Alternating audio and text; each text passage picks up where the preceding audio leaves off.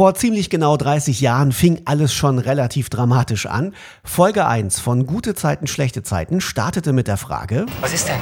Das siehst du doch, ich komme nicht ran. Ist ja auch vorsinnflutlich mit Münzen. Da. Wen willst du überhaupt anrufen? Wen schon? Heiko natürlich. Aber sei so gut und sage noch nichts von uns, ja? Nein, da kannst du ganz beruhigt sein. Das überlasse ich dir. Ist doch was Schönes, so ein Gespräch von Mann zu Mann. Absolut. Das war am 11. Mai 1992. Und jetzt, 30 Jahre später, sprechen wir mit der Legende der Serie. Guten Morgen. Ihr hört Fufis Film und Fernsehen in Serie von Film TV, der Podcast. Gesponsert auch in dieser Ausgabe von Newsedu, die News-App für euer Handy. Wolfgang Barrow alias Ekel Gerner ist absoluter Kult bei GZSZ. Jetzt gibt es die Serie schon 30 Jahre, Herr Barrow, und Sie sind immer noch dabei. Ein bisschen verrückt ist das schon, oder? Naja, also ich hätte es wirklich nie gedacht, dass das 30 Jahre werden und äh, vor allen Dingen, dass ich 30 Jahre, fast 30 Jahre dabei bin. Das hätte ich nur wirklich nicht geglaubt, als ich am Anfang äh, eingestiegen bin in dieser Serie 1900. 92 im November bin ich ja eingestiegen und im, äh, im Frühjahr 93 ging dann Joe Gerner zum ersten Mal auf Sendung. Also da, da hatte ich gedacht, vielleicht, naja, so zwei, drei Monate und dann wär's das. Aber äh, ja, jetzt sind es fast 30 Jahre geworden. Gerners Rolle ist ja das eine, aber hätten Sie damit gerechnet, dass die Serie Gute Zeiten, schlechte Zeiten 30 Jahre laufen würde und ein TV-Dino wird? Nee, also wirklich, gerade äh, am Anfang, wo es ja auch von den Medien total verrissen wurde, es war ja auch so, der, am Anfang gab es kaum ausgebildete Schauspieler, die da mitmachten. Äh, die meisten waren halt junge Leute, junge, gut aussehende Models, die aber nicht von der Schauspielerei kamen und dementsprechend auch die Qualität ein bisschen darunter äh, gelitten hat. Und äh, und auch so die Dekorationen und so weiter, das war alles noch so ein bisschen improvisiert, möchte ich mal sagen.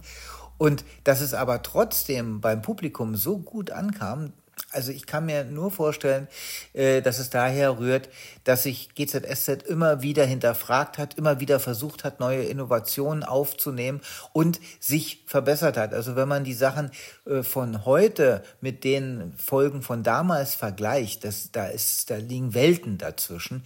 Und äh, sowohl inhaltlich als auch ähm, technisch und, und von der, von der schauspielerischen Leistung und so weiter, äh, ist da viel, viel passiert und es ist viel, viel besser geworden, als es am Anfang war. Also lässt sich das Erfolgsgeheimnis von GZSZ auf das Schlüsselwort Entwicklung runterbrechen? Genau, Entwicklung wird groß geschrieben bei gute Zeiten, schlechte Zeiten. Und auch, dass man Themen aufgreift, die in der Bevölkerung gerade wichtig sind oder mit denen sich die Menschen immer wieder beschäftigen. Ob das jetzt Beziehungsgeschichten sind, ob das äh, Geschichten sind beruflicher Natur äh, oder auch äh, die Selbstentfaltung eines Menschen. Also alle Sachen. Wir haben aber auch Themen aufgenommen, die äh, in der Gesellschaft Thema sind, also wie zum Beispiel Homophobie oder, oder Antisemitismus und so weiter. Äh, und, und, und solche Sachen, die interessieren natürlich die Leute und äh, die bieten neuen Gesprächsstoff. Also ich sag, das ist so ein bisschen wie der äh, Tratsch im Hinterhof. Und äh, früher haben sich die Leute eben im Treppenhaus darüber unterhalten, was Frau Müller aus dem fünften Stock alles so treibt. Und jetzt unterhalten sich die Leute über gute Zeiten, schlechte Zeiten. Ob das in der Schule ist oder am Arbeitsplatz. Da sagt man, Mensch, hast du gesehen, was Gerner gestern wieder mit Katrin gemacht hat? Ah oh, ja, ist ja unmöglich und so weiter. Also man hat Gesprächsstoff, man kann sich darüber austauschen, man redet von demselben Ding und äh, das ist etwas, was die Menschen brauchen. GZSZ setzt ja auch immer wieder Trends. Wie schwierig ist das eigentlich? Weil die Sendung wird ja einige Wochen vorab produziert. Wie kann man dann trotzdem so aktuell Trends setzen? Also das ist schon insofern sehr schwierig, äh, weil man auf direkte aktuelle äh, Dinge nicht Bezug nehmen kann, weil man nicht weiß, wie, also wir haben sechs bis acht Wochen Vorlauf, das heißt, in sechs bis acht Wochen kann sich einiges in der Welt geändert haben, das erleben wir ja tagtäglich. Und äh, insofern wären direkte aktuelle Sachen, die gerade passieren, wie zum Beispiel Pandemie, wie zum Beispiel Ukraine-Krieg, die können wir nicht einarbeiten, aber dafür Themen, die immer mal wieder aufploppen oder die in der Gesellschaft unterschwellig immer vorhanden sind. Und da bleiben wir dran. und bleiben aktuell. Ich stelle es mir jetzt auch gerade ein bisschen schwierig vor, der alte Hase zu sein, denn das bedeutet ja auch immer, wenn man schon ganz lange dabei ist, dann sieht man, wie ganz viele Leute gehen. Man sieht vor allen Dingen junge Schauspieler immer mehr nachrücken. Was macht das mit ihnen? Ja, also den Alterungsprozess kann ich leider Gottes nicht aufhalten, obwohl ich es mir manchmal wünsche. Aber äh, ich finde es immer wieder toll, weil äh, wenn junge Schauspieler zu uns kommen, die sagen, oh Gott, ich, ich, äh, seit ich ein Kind bin, kenne ich sie oder kenne ich dich. Und äh, also ich habe auch bei, bei Leuten, die inzwischen so um die 30 oder 40 Jahre alt sind, die sind auch mit mir groß geworden, so wie ich damals groß geworden bin mit Winnetou. Also wenn Pierre Brice vor mir gestanden hätte, dann äh, hätte ich auch gedacht, oh Gott, oh Gott, oh Gott, da steht mein, das Idol meiner Jugend.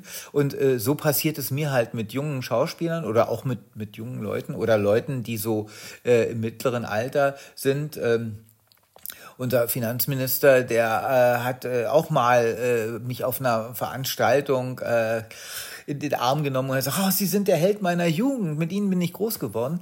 Und äh, das war natürlich schon komisch, wenn, wenn äh, Herr Lindner, also damals war er noch nicht äh, Finanzminister, sowas zu mir sagt aber äh, es ist eben auch schön, wenn ich junge Kollegen habe, die dann eben auch sehr ehrfurchtig sind und, und sagen, oh Gott, ich bin so aufgeregt, jetzt neben dir vor der Kamera zu stehen. Und äh, ich kenne das selber und deswegen versuche ich, die dann immer an, der, an die Hand zu nehmen und sagen, zu sagen, so, komm, wir kochen hier auch nur mit Wasser. Und äh, manchmal verspreche ich mich absichtlich, damit die merken, der, der, kann, der, der kann auch nicht immer alles hundertprozentig. Also äh, einfach um die Angst und äh, diese Aufregung von jemandem zu nehmen. Damals, als ich das erste Mal bei GZSZ angefangen habe, da war es der Frank Thomas Mende, der mich an die Hand genommen hat und gesagt hat, so, ich zeig ich zeig dir mal alles, wie das hier läuft und so weiter. Und dafür war ich ihm damals und bin ich ihm immer noch dankbar, dass er mich sozusagen ein bisschen aufgehoben hat und genommen hat und gesagt hat, so jetzt äh, ich begleite dich hier durch. Und das finde ich ist wichtig und das mache ich auch gerne eben auch mit jungen, neuen Kollegen, die zu uns kommen und natürlich nervös sind. Bevor wir weiterquatschen, muss ich kurz festhalten, der Bundesfinanzminister ist GZSZ-Fan? Ja. Zumindest war er es. Ich weiß nicht, ob er immer noch guckt. ist aber auch eine schöne Vorstellung, wie er da nach einem harten äh, Tag in Berlin in seinem Büro sitzt, den Fernseher anmacht und erstmal guckt, was Gerner so treibt. Ja, das glaube ich. Ich glaube, im Augenblick wird er andere Sorgen haben. ja, wahrscheinlich. Ähm, jetzt spielen Sie ja seit 30 Jahren den Jo Gerner. Wie zufrieden sind Sie mit dem Leben dieses Menschen, dieser Figur, die Sie spielen? Hätten Sie sich ein solches Leben vor 30 Jahren für ihn gewünscht? Also äh, sagen wir mal so, er hat eine Riesenentwicklung gemacht. Also von dem, äh, wenn ich so die alten Folgen anschaue oder wenn ich äh, mich daran erinnere, was Gerner so alles verbockt hat, da muss ich sagen, inzwischen ist er ja schon sehr altersmilde geworden und äh, nicht mehr so fies, wie er mal war. Und äh, da, das finde ich, es ist eine schöne Entwicklung, weil bei dem immer mal wieder gab es Höhen und Tiefen und er war ja eigentlich nie ein fieser Mensch um des Fiesseins willen. Er war jemand, der halt äh, zurückgehauen hat. Er hat sich nichts gefallen lassen und die Verhältnismäßigkeit der Mittel war bei Gerner oftmals ein bisschen schräg. Sagt Wolfgang Barrow, er spielt Jo Gerner bei GZSZ und das seit 30 Jahren. Übrigens gibt es ein Special zum Jubiläum. Darin spielt Jo Gerner auch eine zentrale Rolle. Und ich kann euch so viel verraten, das Special ist wirklich was für alle, die irgendwann mal Fan dieser Serie Gute Zeiten, schlechte Zeiten waren. Ihr könnt es euch jederzeit streamen. Klickt euch einfach rein bei RTL Plus.